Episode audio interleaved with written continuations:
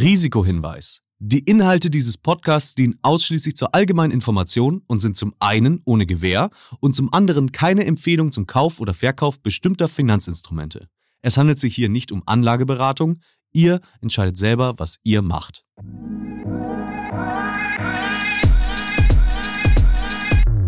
Female Finance. Der Podcast für finanzielle Unabhängigkeit von und mit Janine Ullmann. Herzlich willkommen bei Female Finance. Wir haben eine ganz brandneue Folge für euch und zwar heute zum Thema Digitalisierung. Und äh, ja, ganz ehrlich, ich glaube, wir wissen alle, dass die Digitalbranche jetzt nicht unbedingt für ihren hohen Frauenanteil bekannt ist. Die Branche wird ganz klar von Männern dominiert. Ähm, deswegen frage ich mich, wie können wir denn die Frauen in der IT-Männerdomäne sichtbarer machen und Women in Tech, wie können die besser unterstützt werden und warum ist es überhaupt wichtig? mehr Frauen für diese Branche zu begeistern. Und darüber spreche ich heute mit einer ganz tollen Frau. Ich bin wirklich ganz glücklich, dass sie sich äh, die Zeit nimmt und hier bei uns ist. Ich bin großer Fan. Ich habe schon ganz viel überall immer gesehen und gehört und ich freue mich wirklich sehr, dass du hier bist. Sie ist mir nämlich jetzt gerade schon hier live zugeschaltet. Sie ist eine der wichtigsten Meinungsmacherinnen Deutschlands, wenn es um Diversität und Digitalisierung geht. Sie ist Unternehmerin, Investorin, Best Bestseller-Autorin, hat einen eigenen Podcast, Aufsteigerin, ähm, hört da gerne auch mal rein. Herzlich willkommen, hier ist Tijen Oneran. Hi, Tijen. Oh man, was für eine Intro. Kann ich dich nicht immer dabei haben, wenn ich jetzt irgendwo Auf jeden bin, Fall. würde ich immer sagen, ich habe auch eine coole Frau an meiner Seite, was ich ja sowieso liebe, ehrlicherweise, und ja. eine coole Frau, die auch noch eine coole Intro für mich hat. Perfekt. Ja, und Match. ich hätte dann, ich hätte eine coole Frau an meiner Seite, die mir alles über Digitalisierung erklären könnte. Also mhm. es wäre eine ja, Win-Win-Situation, Tijen. Ein ähm, Deal. Äh, das ist ein Deal. Bevor wir an diesem Deal weiterarbeiten und mal gucken, wie wir das hinkriegen zukünftig. Äh, kurze Frage, wofür hast du zuletzt über 100 Euro ausgegeben? Oh, im Zweifel war das für irgendeine Klamotte, weil mhm. ich muss es mhm. zugeben, also ich habe ähm, ich nicht viele Laster, wenn ich das mal so sagen darf, aber für alles rund um meine Verpackung, also Klamotten ja. und Lifestyle ja. und was weiß ich was, da gebe ich einfach sehr gerne und leider auch sehr viel Geld aus. Aber ehrlich gesagt, ich liebe es einfach, ja. Und ich unterstütze aber auch, das muss ich auch sagen, ich achte schon darauf, dass ich dann auch bei so Modesachen zum Beispiel gucke, ob das zum Beispiel zwei Gründerinnen sind oder eine Gründerin, mhm. die das Label ins Leben gerufen hat. Also das versuche ich schon miteinander zu verbinden. Also dann guckst du auch, äh, ob das äh, sozusagen, ähm, du guckst dann wahrscheinlich in äh, deutschen Läden oder guckst du häufig äh, online? Weil ich glaube, das ist ja schon auch mit Arbeit verbunden zu gucken, ob äh, auch Frauen dahinter stehen. Mhm. Ja, ich habe ziemlich gute Stalking-Skills, muss ich sagen. Und das bedeutet, dass ich sehr auf Social Media unterwegs bin natürlich. Und mhm. da gucke ich tatsächlich auch viel so internationale Shops. Ja, ich mag zum mhm. Beispiel auch Mode so ähm, von afrikanischen Unternehmerinnen. Die mhm. fand ich auch mhm. immer ganz toll. Ja, also ich gucke da auch, dass ich wirklich äh, ja besondere äh, Modelabels mir dann raussuche. Aber in Deutschland gibt es auch einige. In Deutschland gibt es zum Beispiel auch viele Gründerinnen so im Beauty-Bereich. Das versuche ich dann auch immer zu unterstützen. Ah, ich merke schon, also auch da bist du eher digital unterwegs und äh, wahrscheinlich weniger analog. Eine Frau holen wir später übrigens auch noch mit dazu. Wir haben eine ganz tolle Expertin auch diesmal wieder bei uns, nämlich Lara Sophie Botur. Und sie ist Voice for Innovation bei Deloitte. Und äh, sie wird uns heute exklusive Einblicke geben, nämlich in äh, neue Zukunftstechnologien. Und wie gesagt, äh, wir holen sie dann einfach gleich mal mit dazu. Äh, vorher haben wir wieder so ein paar Fakten für euch, die uns immer immer erstaunen ähm, und diesmal natürlich zum Thema Digitalisierung. What the Fact? What the Fact? Was du noch nicht wusstest. Und Fakt 1 ist, der Frauenanteil in der IT-Branche in Deutschland liegt bei nur 17,5 Prozent. Fakt 2. In Großbritannien bezahlen ca. 91 Prozent der Unternehmen in der Tech-Branche ihren männlichen Angestellten mehr als den weiblichen. Und Fakt 3, die erste Programmiersprache, die mit umgangssprachlichen Worten funktionierte, wurde von einer der Pionierinnen der Informatik entwickelt, nämlich von Grace Hopper. Dieser Podcast wird euch präsentiert von der Deutsche Finance Group. Wissen, wie Rendite entsteht. Verantwortungsvoll und erfolgreich in internationale Marktchancen investieren, dort wo sie entstehen. Über die Online-Investment-Plattform mitinvestieren.de erhältst jetzt auch du einen vollständig regulierten Zugang zu digitalen und renditestarken Immobilieninvestments der Deutsche Finance Group und investierst parallel zu finanzstarken institutionellen Investoren. Mit der Deutsche Finance Group bist auch du immer zur richtigen Zeit, im richtigen Markt, mit den richtigen Partnern. Jetzt mitinvestieren. Weitere Informationen erhaltet ihr unter mitinvestieren.de. So, da haben wir ja schon eine ganz wichtige Frau, eine von vielen wichtigen Frauen in der äh, Digitalisierung oder in der eben auch hier in dem Fall Programmiersprache. Also es gibt sie, ähm, Tijen, aber warum, wenn sie doch auch mitgestalten und prägen die Frauen in dieser Branche, warum hört man so selten von ihnen? Warum gibt es auch anscheinend so wenige? Also, was ich durchaus feststelle, ist, dass wir in einer Zeit leben, in der immer mehr Frauen auch sichtbarer werden. Sowohl sie selber haben mehr Lust darauf, auch über die sozialen Medien ihre Stimme zu erheben und auch, ja, die Stimme sozusagen walten zu lassen, ja, auch für die Stimme Raum zu finden als auch äh, viele Veranstalterinnen und Veranstalter, die dezidiert darauf achten, dass immer mehr Diversität auch auf Panels, auf Kongressen vorherrscht. Natürlich auch durch den Druck, das muss man sagen, ja, durch den Druck, durch den öffentlichen Druck und die Diskussion rund um fehlende Diversität hat dazu geführt, dass immer mehr diese Awareness mitbringen. Aber ähm, warum sieht man sie dennoch so wenig? Also meine Erfahrung ist zum Beispiel, wenn man mit Unternehmen spricht und dann sagt, hey, Habt ihr jemanden für uns, den wir in einen Podcast einladen könnten, der auf einer Veranstaltung spricht, der oder die auf einer Veranstaltung spricht? Dann wird häufiger mal auch von den Kommunikationsabteilungen der Experte vorgeschlagen.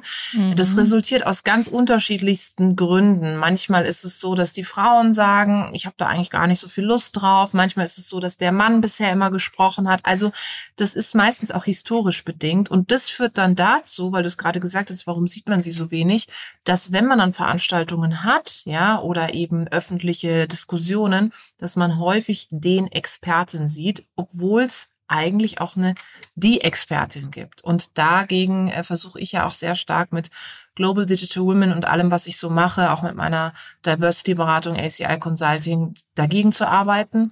Aber es braucht diese Grundsensibilität. Also du musst aktiv darauf achten und auch hier wieder deine Stimme erheben. Du ähm, hast auch einen eigenen Award ins Leben gerufen, den Digital Female Leader Award. Ähm, warum, also wo auch Frauen einfach in der IT-Branche natürlich sichtbarer gemacht werden, weil sie dort auch ausgezeichnet werden, mittlerweile schon im fünften Jahr in Folge. Warum ist das eben wichtig, ähm, das zu, zu initiieren und aktiv äh, mitzuarbeiten daran? Ja, ich sag immer, in der Hinsicht äh, viel hilft viel und jede, jedes Netzwerk, jede Kampagne, jede Initiative, die darauf einzahlt, dass Frauen sichtbarer werden, hilft. Und als ich vor fünf Jahren angefangen habe mit dem Award, mit dem Digital Female Leader Award, war das so, dass ich häufig auch mal belächelt worden bin, dass es hieß, ah, das ist aber eine nette Frauenveranstaltung, die du da auf die Beine gestellt hast. Und brauchen wir oh. das überhaupt? Heute ist es so, dass es nicht mehr wegzudenken ist. Ja, weißt du, das Ding ist, ähm, wenn man unterschätzt wird, ist das Schöne ja, dass man in der Zeit, in der man unterschätzt wird, so ein bisschen Anlauf nehmen kann und die Leute dann einfach überholen kann, ja. So und das ist halt immer, das habe ich dann halt immer gemacht. Ich habe gedacht, wir sehen uns irgendwann mal wieder. Und dann habe ich sozusagen das Gegenteil bewiesen und das mache ich bis heute mhm. so. Und äh, zu dem Award, der ist ein absolutes Herzensanliegen. Jedes Jahr zeichnen wir da Frauen aus. Aber es geht nicht nur um die Auszeichnung an sich. Allein die Nominierung, wenn du auf so einer Liste landest, mhm. unter den Top drei bist oder generell unter den Nominierten, führt zu diesem Sichtbarkeitseffekt auch innerhalb der Unternehmen. Also viele Frauen erzählen mir dann, boah, ich bin erst darüber richtig sichtbar geworden, meine Erfolge wurden sichtbar, meine Leistung wurde sichtbar. Und das ist das Schöne, weil mein größtes Anliegen ist es, dass wir irgendwann darüber nicht mehr reden müssen. Und bis dahin braucht es das noch. Und deswegen ist eben mein Herzensanliegen, Frauen eine Bühne zu geben, auch Frauen, die man noch nicht so kennt, nicht immer sozusagen dieselben, sondern auch da eine Diversität zu haben. Und daran arbeite ich jetzt sehr, sehr seit über sechs Jahren und äh, ich werde nicht müde. Also es macht wirklich extrem viel Spaß und ich liebe es. Ich liebe meinen Job das äh, merkt man total und es geht genau darum, nämlich so ein Selbstverständnis dafür zu kriegen. Ähm, trotzdem, wenn du auch sagst, äh, also du wurdest belächelt dafür, äh, von, von wem, also ohne jetzt Namen zu nennen, aber waren das Männer, die dich dafür belächelt haben oder von wem wird man belächelt, wenn man jetzt äh, so eine Initiative auf die Beine stellt? Meistens waren es Männer. Übrigens ist dasselbe, hat sich wiederholt, als ich vor zweieinhalb Jahren angefangen habe, in Startups zu investieren und da auch mhm. bekannt gegeben habe, dass mein Fokus im Bereich Investment hauptsächlich Gründerinnen sein wird. Auch da wurde ich belächelt und es hieß dann zum Beispiel auch von so einem CEO eines großen Konzerns, der dann gesagt, wissen Sie, Frau Unaran, in Frauen zu investieren ist kein Business Case. Oh, wie hat er das begründet? Na, seine Kausalität rührte daher, dass er gesagt hat, ähm, man investiert ja nicht ins Geschlecht, sondern ins Business. Und ja, da muss okay. ich sagen, na ja, wenn ich mir die Statistiken und Studien angucke, 97 Prozent der Risikokapitalfirmen werden von Männern geführt mhm. und Männer investieren in Männer. Ja, dann investieren sie ja offensichtlich durchaus ins Geschlecht. So und das äh, wollte ich eben verändern. Und damit es mehr Gründerinnen gibt, weil sozusagen ähm, es nicht an dem fehlenden Mut liegt, dass es mehr, mehr weniger Frauen in der Startup-Szene mhm. gibt, sondern es liegt am schweren Zugang zu Kapital seitens der Gründerin. Und damit sich das ändert, muss man die Kapitalgeberseite verändern. Also es braucht dort mehr Vielfalt und es braucht mehr Investorinnen. Und ich habe gesagt, wenn ich irgendwann mal die nötige Kohle habe und äh, etabliert bin und das Netzwerk habe, und das ist jetzt Gott sei Dank der Fall, dann möchte ich gerne mein Geld investieren in schlaue Dinge und schlaue Menschen und Frauen sind nun mal wunderbare Unternehmerinnen ähm, und äh, sieht man auch an verschiedenen Studien, dass sie aus dem eingesammelten Geld viel mehr machen übrigens als Gründer. Mhm. Ähm, und deswegen ist es für mich eine Business-Entscheidung, aber eine Business-Entscheidung mit Impact. Und daher liebe ich es. Und deswegen zu deiner Frage, also das war ein Beispiel dafür, was dann so kommt, wenn's, ja. äh, wenn ich merke, okay, jetzt werde ich unterschätzt. Ja, also ich muss sagen, ich hatte vor ein paar Tagen erst äh, eine, eine ähnliche Diskussion mit äh, zwei Männern, die ähm, so in der Automobilbranche arbeiten ähm, und die mir nicht glauben wollten, äh, dass es keine echte Gleichbehandlung gibt zwischen Männern und Frauen mhm in Deutschland. Ähm, das war wirklich eine sehr emotio ist wirklich eine emotionale Diskussion daraus geworden, weil ich auch dann irgendwann meinte, hä, aber ich habe jetzt euch jetzt wirklich für Männer äh, so eingeschätzt, dass ihr nun wirklich äh, diejenigen seid, die doch einen kleinen, ein bisschen anderen Überblick haben, äh, auch in so einer Branche, in der mhm. die dann dort arbeiten. Also es war wirklich, die haben das nicht geglaubt, dass es das nicht gibt. Mhm. Die haben auch gesagt, so, nee, das ist, steht im Grundgesetz, dass es eine Gleichberechtigung geben muss äh, und fertig. Und damit ist das wohl mhm. gut.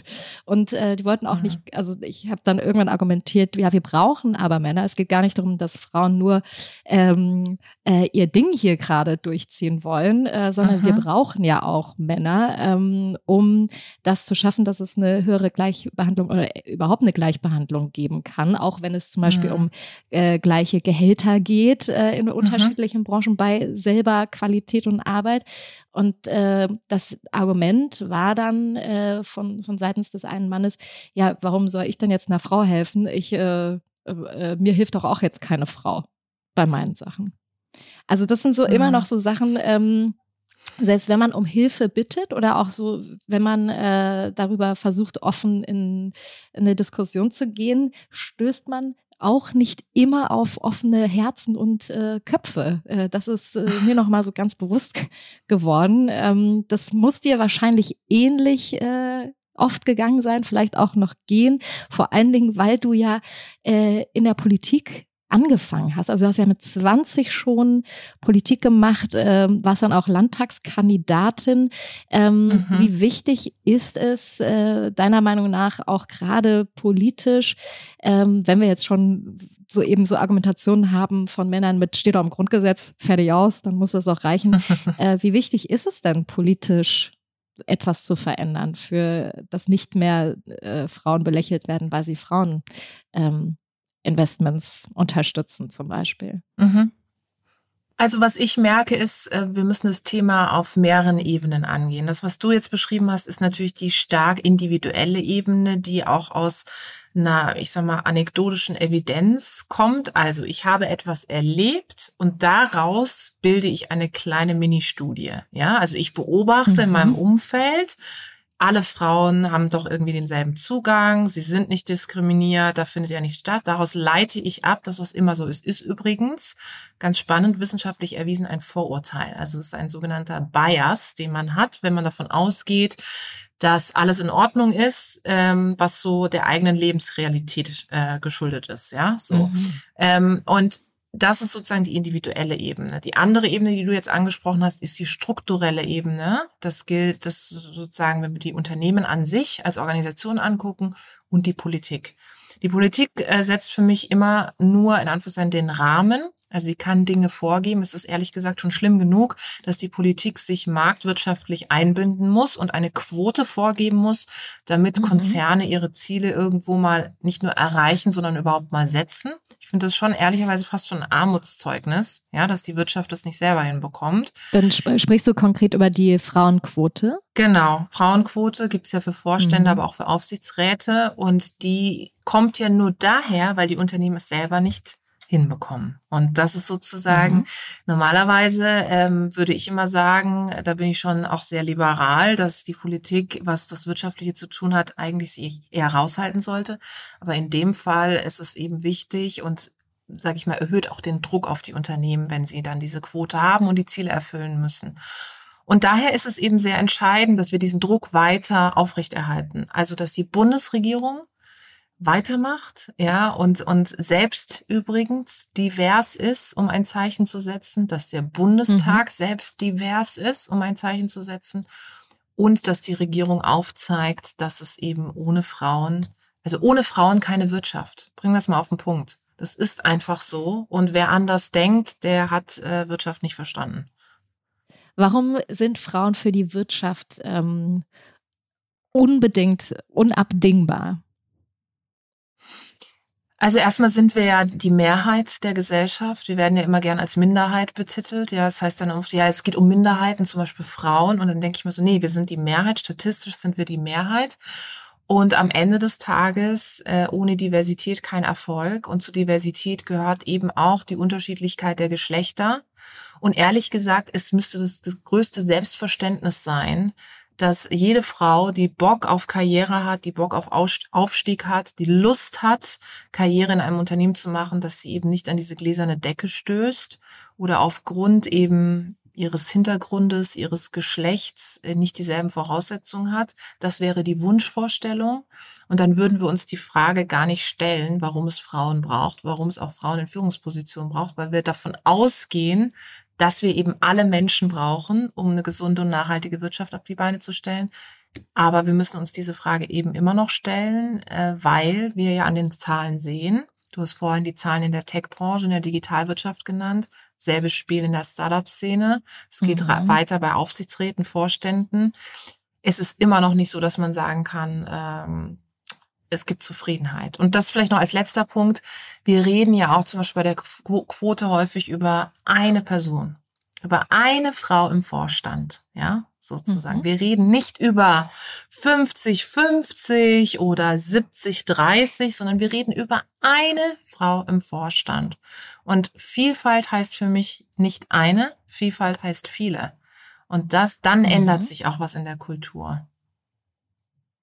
Trotzdem sagst du, äh, eine Frauenquote ist ein Armutszeugnis. Ähm, weil, äh, so habe ich dich jetzt verstanden, dass eigentlich selbstverständlich sein sollte, dass paritätisch äh, aufgeteilt ist.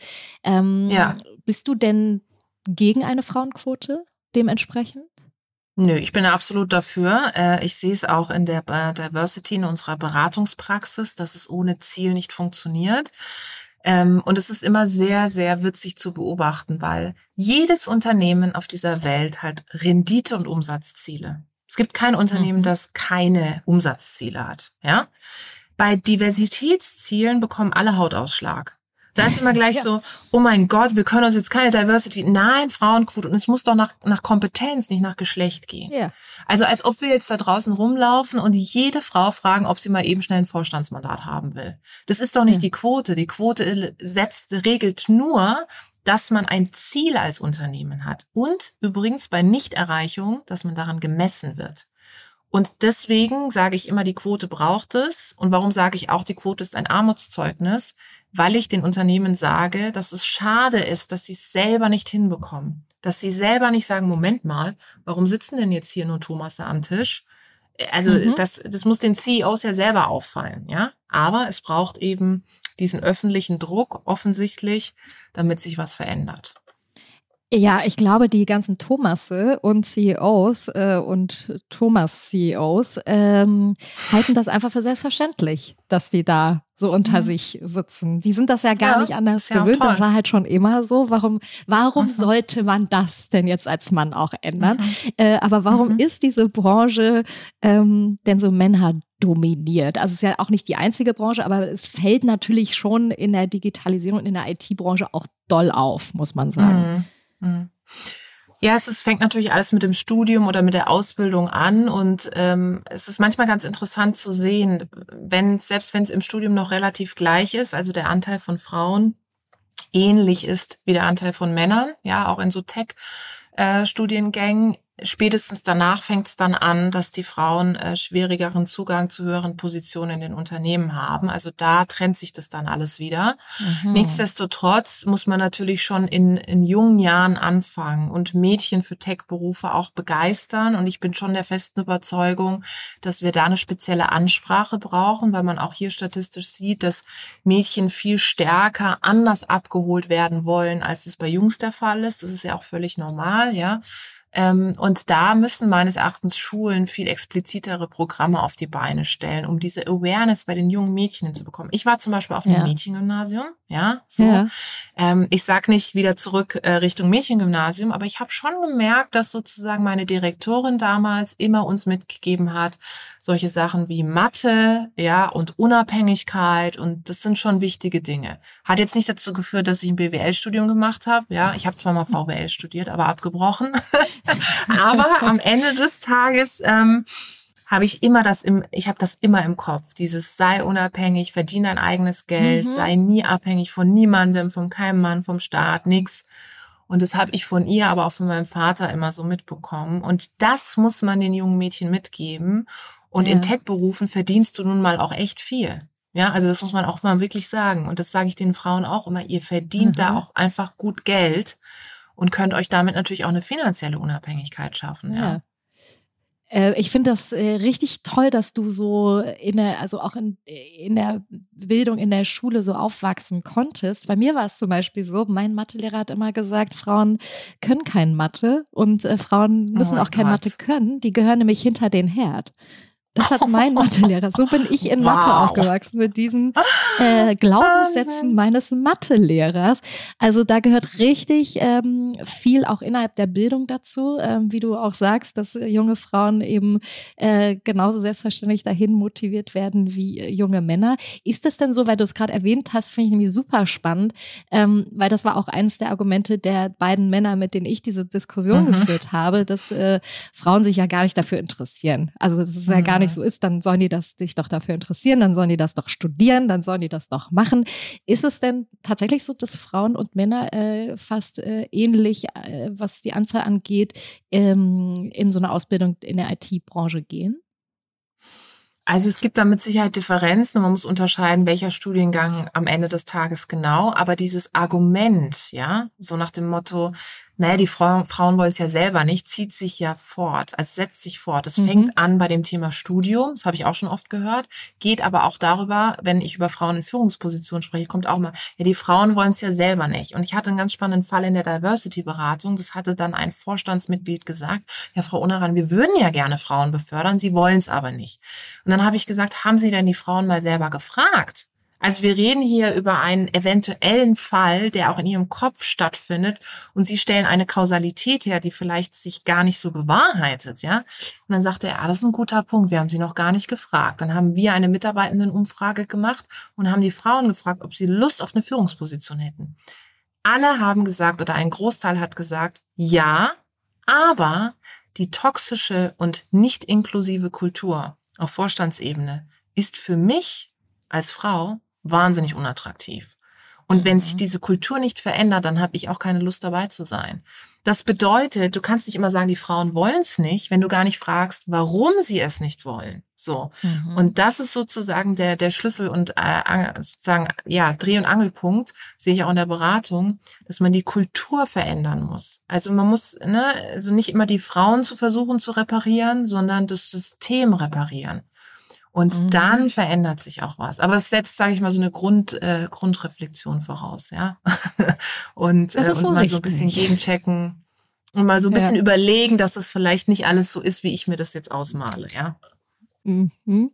Du hast mal gesagt in einem Interview, das passt auch ganz gut dazu, ohne Diversität ist keine Digitalisierung möglich. Warum? Mhm. Ja, es gibt da äh, spannende äh, Cases auch aus verschiedenen Ländern, die aufzeigen, wenn es zum Beispiel um künstliche Intelligenz geht oder generell auch um technische Tools, dass wenn da bei der Entwicklung eben dieser keine Diversität am Tisch ist, also wenn es undiverse Teams sind, dass dann hinten raus auch Produkte und Dienstleistungen rauskommen, die nicht alle Zielgruppen im Blick haben. Also klassisches mhm. Beispiel Seifenspender, gab es ein Beispiel aus den USA ähm, eine, eine weiße Person, also eine Person mit weißer Hautfarbe, hat die Hand unter den Seifenspender getan, kam automatisch Seife raus. Eine Person mit schwarzer Hautfarbe hat das gemacht, keine Seife kam raus.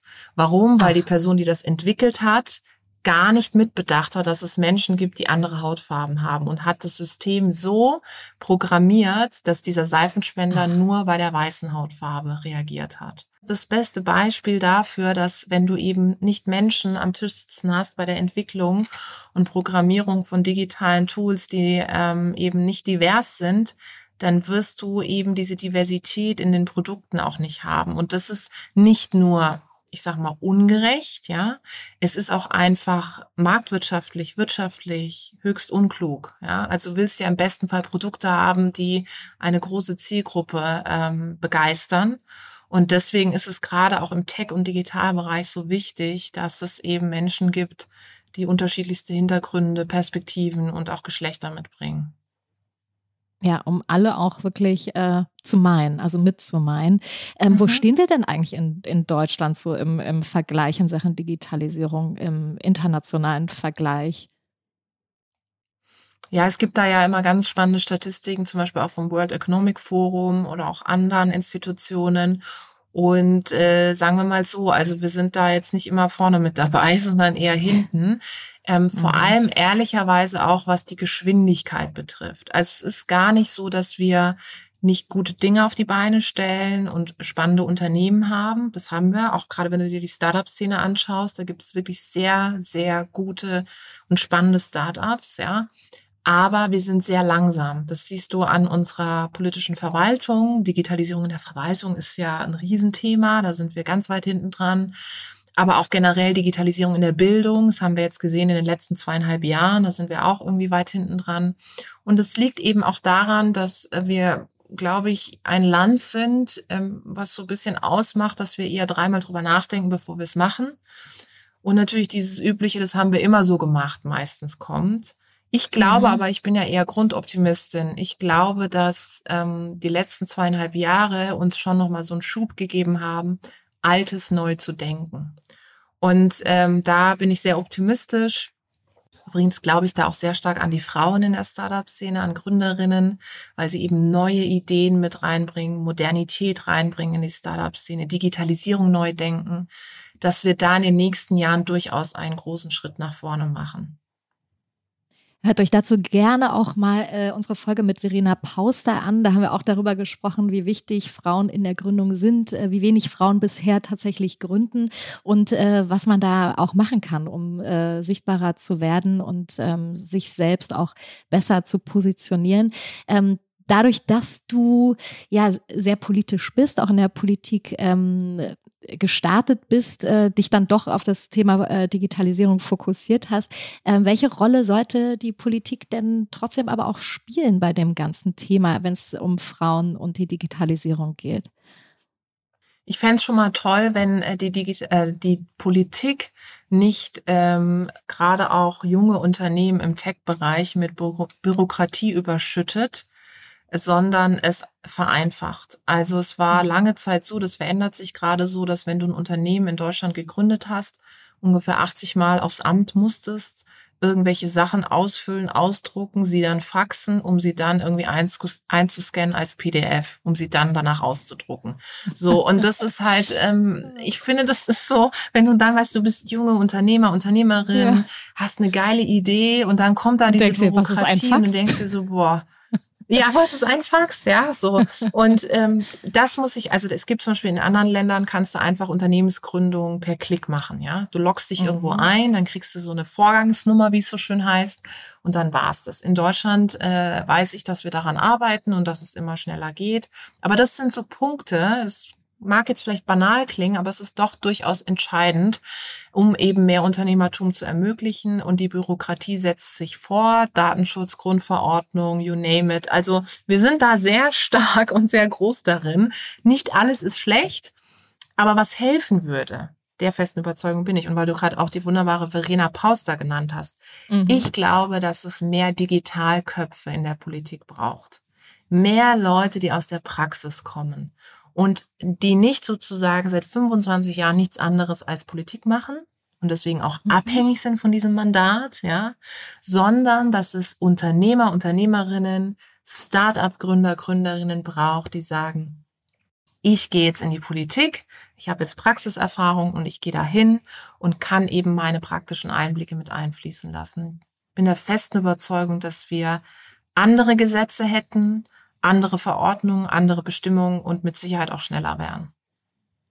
Sehr gute Punkte. Ähm, und wo du auch sagst, gerade die, die praktischen, also alles, was man so praktisch äh, umsetzt oder erlebt, äh, da hat unsere Expertin natürlich auch große Einblicke, ähm, gerade weil sie äh, in einem Unternehmen geht, wo es auch darum geht. Äh, sie ist dort ähm, Voice for Innovation ähm, bei Deloitte. Äh, haben wir jetzt ja schon, habe ich jetzt gelernt, wie man es richtig ausspricht. Und ich frage mich äh, gerade, ob sie uns vielleicht gleich schon hören kann. Äh, wir rufen sie nämlich jetzt direkt mal an. Ich freue mich sehr. Ich hoffe, sie hört uns gleich. Ähm, herzlich willkommen, Lara Sophie Botur. Hi, ihr beiden. Hallo. Danke, dass ihr mich dazu holt. Ja, ich sehr, sehr, schön. Danke, dass du äh, dir auch die Zeit nimmst. Äh, Tijan ist hier und äh, wir sprechen schon gerade über äh, das, was sich auch in der Politik ändern sollte, damit ähm, Frauen zum einen äh, schneller, besser gründen, aber auch äh, die, natürlich, was die Digitalisierung angeht und äh, Frauen in der IT-Branche. Da kennst du dich natürlich auch allerbestens aus ähm, und du kennst dich vor allen Dingen auch damit aus, finde ich nämlich sehr spannend, ähm, was äh, auch zukünftige Technologien betrifft. Wo würdest du denn sagen, sind denn die größten Baustellen in Sachen Digitalisierung in, in Deutschland? Also ich würde sagen, dass in Deutschland das Thema Sicherheit ganz groß geschrieben wird. Also wir sind immer, wir denken immer erstmal an Sicherheit und, und Schritt für Schritt und haben unsere Regeln und Gesetze und das nimmt natürlich die Geschwindigkeit. Auf der anderen Seite ist es ja auch schön, in einem Land zu leben, was äh, sicher ist und ähm, wo man ähm, vielleicht nicht dann revidieren müsste, wenn man, wenn es zu Technologien kommt, im Nachhinein und dann sagen müsste, okay, vielleicht müssen wir hier nochmal dran schrauben, sondern dass man da von Anfang an eine Grundlage hat und das unterscheidet uns aber natürlich auch von anderen Ländern. Also wenn man ähm, über den Tellerrand hinausschaut, dann ist das Thema Geschwindigkeit schon bei anderen mehr da. Ah, und ja. das interessiert mich auch an dem Markt sehr, sehr stark. Mhm. Das ist total interessant, dass du das sagst, weil Tijan hat gerade eben genau, also du meintest ja auch, also das Thema Geschwindigkeit ist wirklich äh, ein sehr großes, mhm. offensichtlich in Deutschland. Ähm, warum äh, denkst du denn, dass es wichtig ist, dass mehr Frauen äh, in die Tech-Branche gehen? Also ich ich habe das Gefühl, dass wir Frauen einen ganz großen Input und Mehrwert in der Tech-Branche bringen können. Ich habe ähm, da auch schon mal ähm, mehrfach mit der Hacker School zu tun gehabt, ähm, mit der, der Julia äh, Freudenberg. Und sie ist ja auch zum Beispiel dafür, dass man ganz von Anfang an anfangen muss mal. Also dass man wirklich die Vision haben sollte, dass jedes Kind einmal das ganze Thema Coding zum Beispiel gelernt haben sollte mhm. oder mal mitbekommen hat, damit man ganz früh anfängt, die dieses Thema bei Kindern schon zu etablieren und auch, das meintest du ja auch, Tijen, in den Schulen eigentlich oder in der Bildung auch schon anfängt und ähm, darauf die, die Kinder vorbereitet. Und für mich ist es ganz klar, dass es eine, eine Ausgewogenheit geben muss im Bereich Tech-Themen. und ich kann nur sagen, weil ich kriege ja recht viele Themen auch gerade mit, es macht auch einfach unheimlich viel Spaß, weil man mit neuer Technologie auch viel Gutes bewirken kann. Also es gibt ja auch diese ganzen Sustainable Technologies, die darüber hinaus äh, was Gutes für die Umwelt und die Klimakrise tun können. Mhm. Und ja, also mir macht es einfach auch unheimlich viel Spaß und ähm, ich glaube, dass mehr Frauen auch partizipieren sollten. Und so aus deiner Erfahrung heraus, ähm, gibt es denn so einen anderen Impact, äh, den Frauen da auch mit reinbringen als zum Beispiel Männer? Also sowas wie Sustainability, also Nachhaltigkeitsthemen. Ist das eher so ein Thema, den äh, oftmals eher Frauen mit hineinbringen? Oder gibt es so unterschiedlich, also genderunterschiedliche äh, Themen, wo man auch sagen kann oder auch ähm, verifizieren kann, wie wichtig es eben ist, dass Frauen äh, mehr in der Tech-Branche sind? Ich empfinde das so, dass sowohl Mann als auch Frau da gleiches Wissen mit einbringen kann. Und ähm, es müssen auf jeden Fall mehr Frauen auch schon in der Bildung anfangen damit, ähm, sich dafür zu interessieren. Aber deswegen ist zum Beispiel sowas wie die Coding School echt mhm. eine super Initiative. Ich habe jetzt gerade auch eine Studie von Bitkom gelesen, wo es darum geht, also ne, wie viele Frauen oder Männer studieren gerade Informatik in Deutschland und es sind jetzt im Moment nur 18 Prozent. Das, ist, das müssen noch mehr werden. Und da müssen wir halt früher anfangen, also schon mhm. vor der Uni.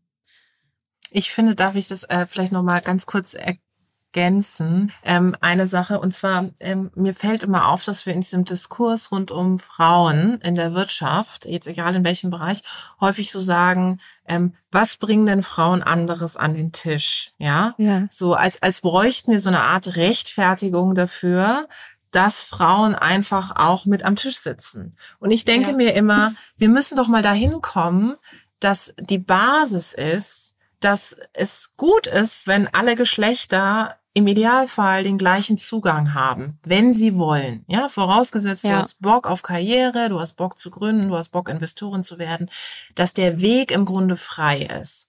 Aber dadurch, dass der Weg nicht frei ist, braucht es dann eben so strukturelle Maßnahmen wie die Quote oder eben mhm. auch, ne, wie es bei mir jetzt der Fall ist, dass ich dezidiert in Frauen investiere und so weiter und so fort. Nichtsdestotrotz müssen wir, glaube ich, mal wegkommen von diesem, ja, was ist denn das Tolle, dass jetzt eine Frau auch mit im Raum ist? Also du würdest ja auch nie sagen, ähm, warum brauchen wir eigentlich jetzt einen Mann in der Runde, ja? Weil das, das, das ist die Basis, das ist selbstverständlich. Und ich würde gern zu diesem Selbstverständnis hinkommen.